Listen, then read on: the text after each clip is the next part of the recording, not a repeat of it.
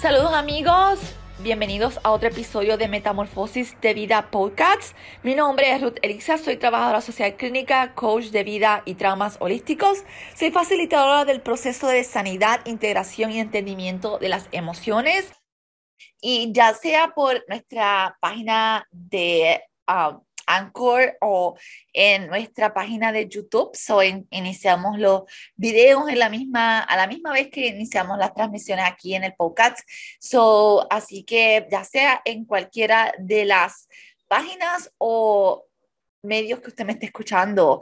Bienvenido a este nuevo episodio. Aquí Ruth Elisa con ustedes. Hoy quiero compartirle un tema sumamente importante y antes de comenzar quiero volver a recordarles que Metamorfosis Escuela de Vida tiene su matrícula abierta hasta el 15 de julio. Así que ya hay personas inscritas. No pierdas la oportunidad. Vamos a estar seis meses trabajando reaprendiendo, sanando, creando nuevas conexiones, aprendiendo a, cómo ser saludables, sentirnos bien, sentir que merecemos, crear posibilidades, crear un mejor bienestar.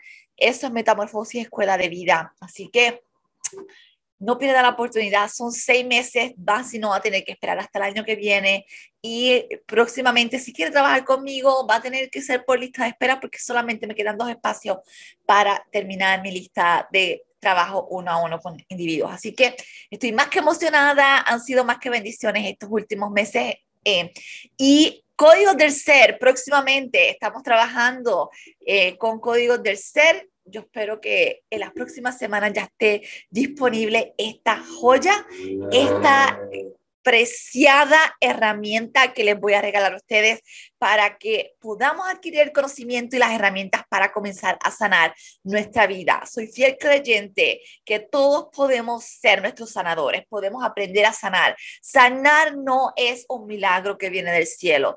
Esa es una creencia errónea. Todos tenemos el poder de adquirir las destrezas, de sanar nuestras emociones, autorregularlas, sentirnos bien. Son destrezas y no cosas que se adquieren a través de un milagro, porque son cosas que las podemos aprender nosotros. Así que no espere por un milagro, aprenda a crearlo usted. Así que hoy quiero compartir un tema que entiendo muy pertinente y aunque lo voy a discutir porque una de las cosas que viene en el próximo season de Metamorfosis Escuela de Vida es que voy a parar, a pausar este, este, estos episodios y cuando el libro sea lanzado vamos a comenzar a hablar los próximos episodios, 15 episodios, 15 capítulos del podcast van a ser dirigidos a cada capítulo del libro una discusión abierta con otros profesionales de la conducta. Y en este conversatorio vamos a estar dialogando sobre las preguntas que pudiera usted tener, sobre cómo aclarar, cómo podemos aprender más, porque hay dudas, van a haber dudas porque si usted no es familiarizado con la salud mental o neurociencia o espiritualidad, puede tener dudas y en, este, en estos próximos episodios que vamos a estar lanzando cuando el libro esté disponible, vamos a crear un episodio por capítulo y vamos a hablar de este tema, pero hoy quiero hablarlo de forma distinta y voy a hacer otro, otro capítulo acerca de esto porque este, este episodio es no tan solo de sanar emociones, pero es una parte muy importante que usted debe entender de su conducta. Y es una parte esencial que el ser humano debiera conocer y voy a hablar del ego.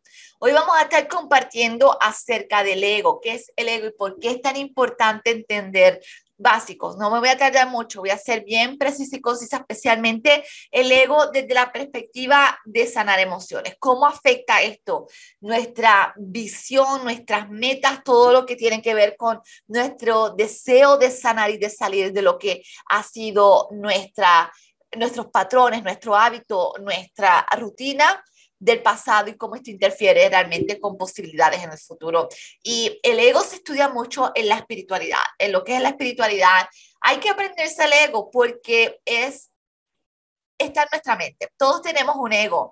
Y en el libro yo lo describo, esto es lo que los religiosos o los cristianos llaman la carne. Pero desde el punto de vista espiritual, desde el punto de vista psicológico, porque esto lo descubrió Sigmund Freud primeramente y después Carl Jung abundó más aquí, hablando del ego. Entonces, el ego es un arquetipo, una subdivisión en la mente del ser humano, en nuestra psique. Ese ego, ese arquetipo que está en nuestra mente, nace para o se crea. Todos tenemos un ego, todos tenemos muchas subdivisiones en nuestra mente. El ser humano sí es multipersonal, o sea, tenemos muchos arquetipos y voces y, fragmentos en nuestra psique. La mente es más compleja de lo que nos han enseñado. Y esto tenemos que entender esto a profundidad requiere muchas horas de estudio y, sumergirnos en esto porque es confuso, pero yo voy a hablar solamente del ego hoy. Y el ego es ese, ese falso ser. Eh, en el libro eh, en el libro, me, fui ahora en el libro, El curso de milagros, porque lo tengo aquí frente de mí y sabía que era milagros porque lo estoy leyendo y se me fue. El curso de milagros, en el libro El curso de milagros, el ego se define como el falso ser. Y escuché esto hablando también en el doctor Wayne Dyer cuando estaba empezando los caminos de la espiritualidad. El ego se define como el falso ser. Esa es una de las definiciones que más me gusta es esa personalidad que adquirimos para protegernos. El ego, el ego se desarrolla en nuestra mente para protección y es el falso ser que crea una ilusión eh, ficticia en nuestra vida. Voy a dar algunos ejemplos más adelante. El ego es un poco complejo y voy a tratar de simplificarlo más que pueda en este video, en este episodio de hoy. So, aparte entonces aprendemos qué es el ego, ese falso ser, cuál es la función del ego, por qué nace el ego para tratar de protegernos. El ego es esa, esa parte de nosotros que se queda anclada en la historia, se queda recolectando evidencia e información que valide eh, en base al código o la creencia que nosotros formamos internamente. Se crea para mantenerme a mí en lo que ha sido familiar y protegerme. Una de las funciones que yo enseño en la escuela y que es bien importante entender, y lo hablo en el libro también, el ego nos protege de lo que es la vergüenza y el dolor. Todo lo que sea recuerdos, memorias vergonzosas, dolorosas, el ego se va a cargar de bloquear eso. En ese, en ese subconsciente. El ego es como el custodio, yo le llamo el custodio de esa parte. Eh, nada que sea doloroso en sí, que le traiga a usted vergüenza, eh, es lo que nos ayuda a reprimir básicamente eh, todo eso que nos causó eh, tristeza o que me causa vergüenza de mi parte, lo bloquea. Entonces, una de las cosas que yo enseño a mis clientes es a entender el ego, porque si usted no entiende el ego, llega un momento en que el ego, ese falso ser, hace dos historias. O la historia de que ya estoy bien y no necesito ayuda, ya llegamos aquí, crea una falsedad. So, parte de las falsedades hay dos vertientes. Me ayuda a mí a crear una falsa imagen de que ya yo me siento bien, de que ya yo no necesito ayuda y que todo está perfectamente. es como una aparente calma, o sea, está, estás en el ojo de la tormenta, tu vida ha sido un desastre, pero el ego, en orden de mantenerte protegido, crea ese falso espejismo o esa falsa sensación de que te encuentras bien y ya no necesitas ayuda. Ya tú estás bien, ya te sientes bien, vamos a dejar este tratamiento, vamos a dejar esto, o no busques ayuda, nada, eh, tú lo puedes manejar sola ese tipo de voces, o eso es muy difícil, o eh, eh, nadie te entiende, todos esos cuentos, todas esas historias, es para mantenernos en lo que ha sido familiar, en nuestra historia de víctima, en nuestra historia de dolor, en nuestra historia, cualquiera que sea la historia que tú cargas, es lo que esa falsa, esa falsa sensación de bienestar te crea el ego. Entonces, por otro lado, la segunda máscara que te crea el ego es entonces el de no está funcionando. Tú no has tenido ninguna mejoría, pero tú no ves que sigue todo igual, o sea, tú sigues igual, tú no has hecho nada, eh, tú estás estancada, tú eres una miserable, entonces empieza con la historia de dolor y frustración en orden de acusarme, de hacerme sentir mal para que me quede lo que ha sido familiar. Al ego no le gusta perder el control, algo que es importante saber. El ego es egocéntrico. El ego le gusta no perder. El ego es esa parte de usted que quiere ganar todo el tiempo, que quiere tener la razón, que aún sin usted ser experto en algo, usted jura y perjura que su verdad es absoluta y que nada fuera de su verdad es real. Ese es el ego. Esa es la parte testaruda, necia, terca que nosotros tenemos, se llama ego. Y es el bloqueador, uno de los de las barreras que nosotros cargamos. Nosotros muchas veces tratamos de acusar lo externo, especialmente cuando traemos esta cultura medieval, eh, arcaica, que cargamos la cultura latina de estar todavía en siglo XXI eh, pensando que hay diablitos en todos lados para no asumir responsabilidad de nuestra conducta ese es el ego. ¿Por qué? Porque una de las máscaras del ego es el acusador, el echar la culpa a las demás personas, el echarle la culpa a todos de mi desgracia. Es que tú ves, es que todo el, es que el diablo no me quita los guantes de encima, es que el diablo no me deja ser feliz. I mean, usted está creando una falsa percepción acerca de un problema para primero no asumir responsabilidad sobre su vida y segundo, no entender que usted es un ser autónomo y tiene el poder de cambiar sus circunstancias, cambiar su situación, pero desde la percepción del ego, pero, pero desde esa falsa, esa falsedad que crea esa distorsión, es más fácil culpar a otros que entender que yo soy 100% responsable de todo lo que me pase. Y la mayoría de la gente no entiende esto y batalla para entenderlo porque no entiende cómo funciona la mente. Y ahí es donde entramos en que si no integramos el holismo, mente, cuerpo y espíritu para brindar soluciones, para encontrar soluciones, siempre vamos a dejar una pieza incompleta.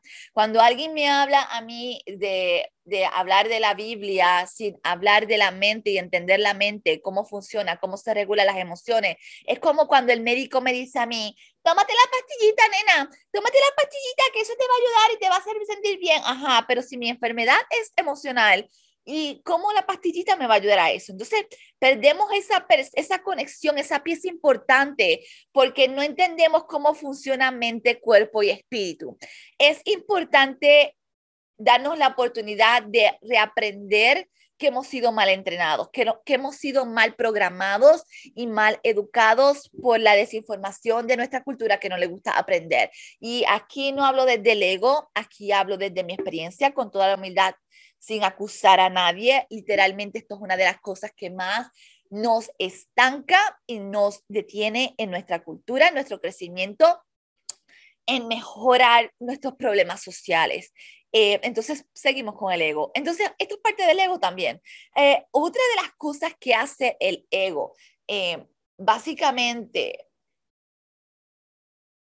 porque es importante hablamos del ego, porque estoy aquí, no me quiero perder nada, hice unas notas porque a veces me salgo de tema y no quiero perder piezas importantes en este tema.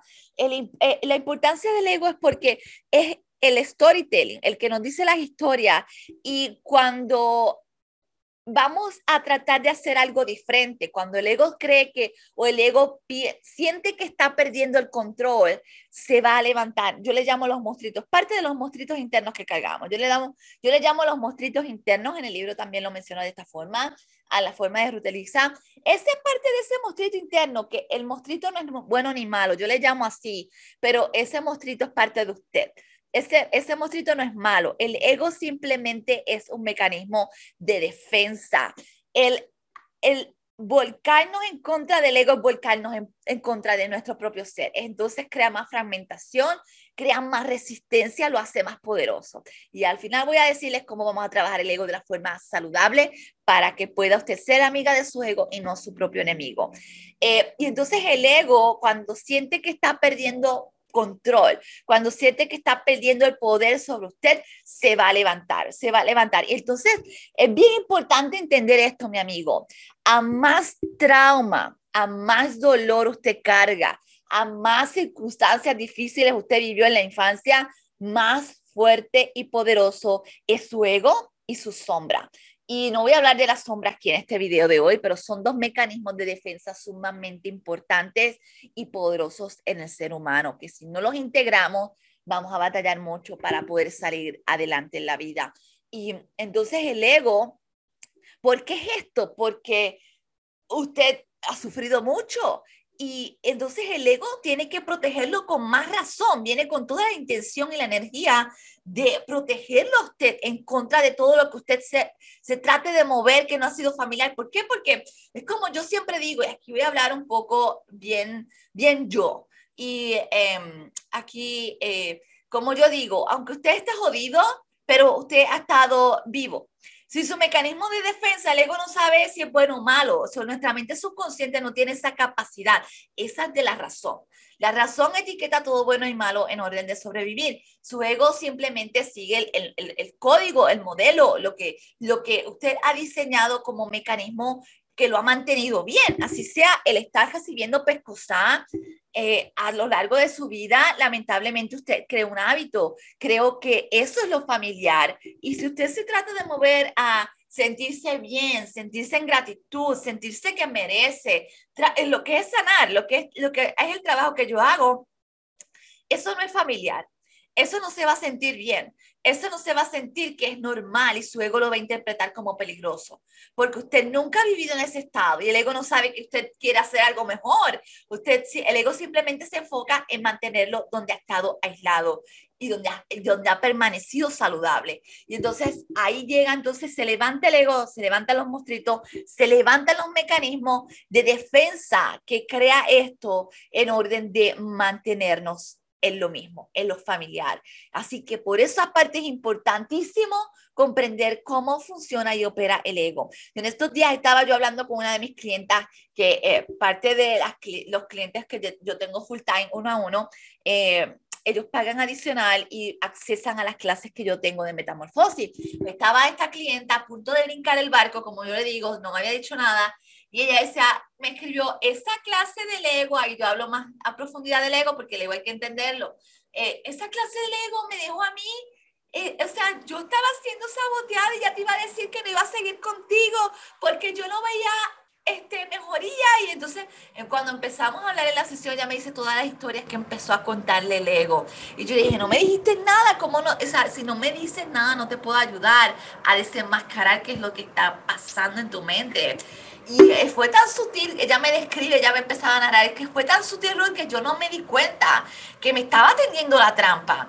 Y el 99% de mis clientes yo lo veo, desertan y se tiran del barco sin terminar por las historias que le cuenta el ego. Claro, yo trato de advertirles en lo más que puedo. Yo no soy quien de abrirle los ojos. Ellos tienen que salvarse ellos mismos. Ellos tienen que ver el problema. Ellos tienen que ver la solución.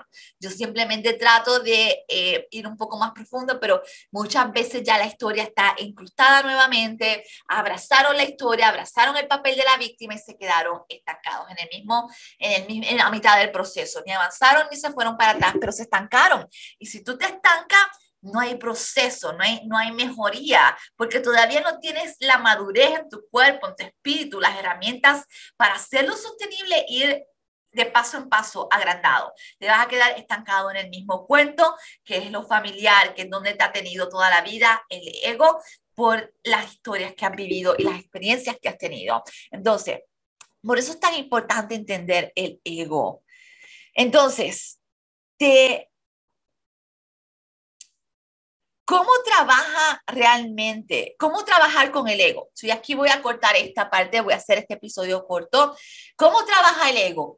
El ego simplemente quiere mantenerte seguro. El ego simplemente quiere que tú estés a salvo. El ego simplemente quiere que tú estés en lo que él puede controlar. Todo lo que pueda controlar, se siente seguro. Cuando no podemos controlar, y ahí es donde viene una de las dicotomías y las disyuntivas, donde hay que morir al ego para que el espíritu nazca, porque donde el ego controla, no puede crecer el espíritu, porque el espíritu tiene que fluir, tiene que simplemente dejarnos llevar de la fe, del creer que hay algo más que me controla y vivir en lo desconocido para que lo milagroso se manifieste. Y eso es bien diferente a lo que el ego quiere. El ego quiere controlarlo todo, el ego quiere hacerme sentir seguro porque tengo que estar protegido. Y de hecho, entre, entre la espiritualidad, lo que no, la, desde la espiritualidad se desprende que el ego es la separación de nuestro espíritu. Cuanto más poderoso y fuerte es nuestro ego, más desconectados estamos del, del ser divino, de Dios. Y eso es otro capítulo, eso es otra explicación. Eh, ¿Por qué? Porque el ego es el control. Yo tengo que controlar para que tú estés segura. Yo tengo que hacer las cosas a mi forma. Yo, el yo, el cuento de la víctima, el cuento de las cosas se hacen como yo diga, las cosas son así, el de tratar de forzar, el de tratar de controlar. Y entonces, donde tú tratas de controlar, no hay espacio para Dios, no hay espacio para lo, sobre, para lo sobrenatural, no hay espacio para crear milagros en lo desconocido. Básicamente, un poquito así se resume. Entonces, en ¿cómo podemos manejar el ego? ¿Cómo podemos trabajar el ego? Porque básicamente los primeras, las primeras sesiones que yo trabajo con mis clientes es llevar a ese ego a sentirse seguro. Si ese ego no se siente seguro, si usted no aprende aquí a reprogramar su vida, reprogramarse usted poco a poco para llevar a esa parte a sentirse segura, Puede ponerle un nombre a mi ego, yo le llamo, en el libro le pongo sol, sol. Hoy que es sol, es comenzar a autoobservar esas voces, es comenzar a observar cuando nosotros, aquí el primer ejercicio que yo enseño es la autoobservación. Usted tiene que desarrollar la técnica de autoobservación para poder integrar su ego. Segundo, aquí brinqué eh, empecé y, y, volví de para atrás. Segundo, llevar a su ego a sentirse seguro, eh, es sentirme segura en la verdad, sentirme segura en lo incómodo. Esa es una de las partes más difíciles porque eh, hay que vencer mucho el miedo, hay que vencer mucha resistencia.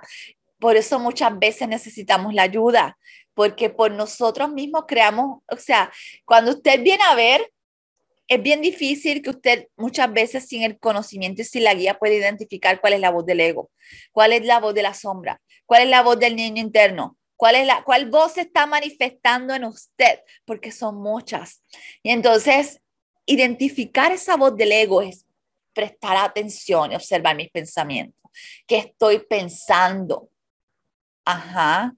Y entonces dejar de juzgar dejar de juzgar el ego para poder integrarlo. Donde hay juicio, hay separación, hay rechazo. Cuando usted enjuicia al ego, usted hace ese ego más fuerte porque significa que hay algo malo y donde hay algo malo, el ego va a llevarlo a reprimir. Eso es importante. Así que esto es parte de cómo podemos trabajar para integrar nuestro ego, para comenzar a ablandar ese ego, ser amigas de nuestro ego, ser amigas de esa parte de nosotros que tanto nos necesita. Y hasta aquí este episodio, pues lo voy a dejar aquí, son tres conceptos básicos que podemos implementar en orden de comenzar a integrar y a trabajar con nuestro ego a nuestro favor. Así que el próximo voy a estar compilando, voy a estar haciendo un episodio, estoy recopilando la información acerca del ego, pero desde el ego de las máscaras de los religiosos. Bien interesante este no lo he visto en ningún lado, voy a buscarlo a ver si lo hay, pero estoy haciendo mi análisis, estoy haciendo mi autoobservación porque estoy analizando a todas las personas desde que viven desde sus, egos, pero son religiosas. Tienen unos patrones bien similares, idénticos, y va a ser bien interesante, así que voy a tratar del próximo episodio hacer como una segunda parte de este eh, podcast de el ego, pero hablar de la máscara de los religiosos, de la máscara de los cristianos. Eh, y no es en forma de crítica, no lo piensa así, sino para desenmascarar cómo nosotros somos víctimas del ego y no necesariamente del espíritu como creemos en la religión. Así que muy interesante va a estar este episodio. Los invito a que se mantengan siempre en sintonía para que sigamos creciendo y aprendiendo desde el conocimiento de la realidad interna en el ser humano, mente, cuerpo y espíritu alineado para ser uno en nosotros, ese ser ideal, ese ser que nacimos en esencia, pero que todos los mecanismos nos han llevado a estar rotos, a negarnos, a avergonzarnos de quién somos en esencia. Besos, nos vemos, hasta la próxima. Gracias a los amigos de Metamorfosis Escuela de Vida por ser los auspiciadores de este episodio en el día de hoy.